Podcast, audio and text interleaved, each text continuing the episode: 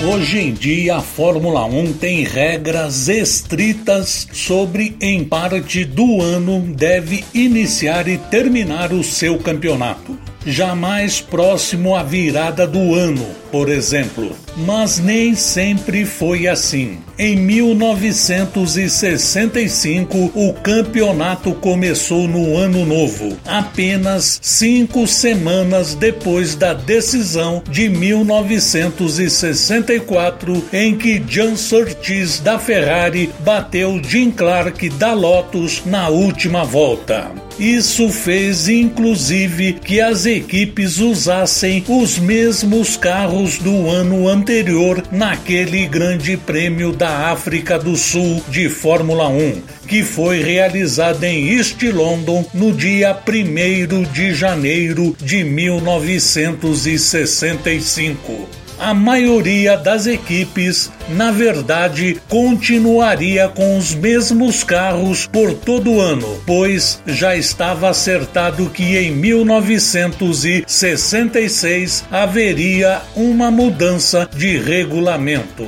A corrida não foi das mais movimentadas. Jim Clark fez a pole position com quase um segundo de vantagem para John Surtees e liderou a corrida de ponta a ponta. Pela maior parte da prova, o seu rival mais próximo foi seu companheiro de equipe Mike Spence, que acabou rodando em duas ocasiões e terminou fora do pódio, sendo inclusive inclusive ultrapassado por John Surtees e Gran Rio, que na época era piloto da BRM. Mas aquele primeiro de janeiro ainda marcaria a estreia de um futuro tricampeão mundial da Fórmula 1 o piloto escocês Jack Stewart.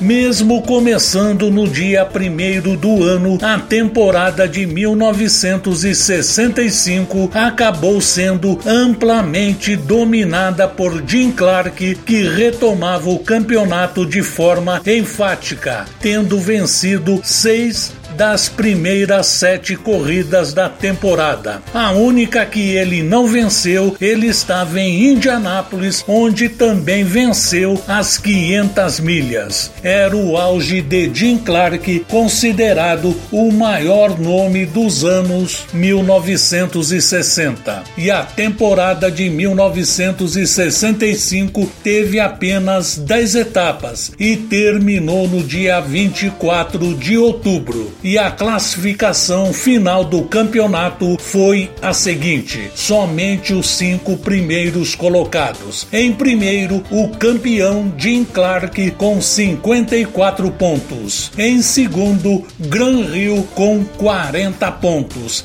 Em terceiro, o estreante da temporada Jack Stewart com 33 pontos. Em quarto, Dan Gurney com 25 pontos e em quinto, John Surtees com 17 pontos. Considerado um dos maiores pilotos da história da Fórmula 1, Jim Clark morreu em um acidente quando disputava uma prova de Fórmula 2 no dia 7 de abril de 1968 em Hockenheim, antes do início da temporada europeia da Fórmula 1 bicampeão do mundo, Jim Clark morreu aos 32 anos de idade e deixou aberto o caminho para o companheiro Gran Rio ser o campeão mundial na temporada de 1968. Eu sou Luiz Máximo Morello com os clássicos da Fórmula 1 para o Polimotor.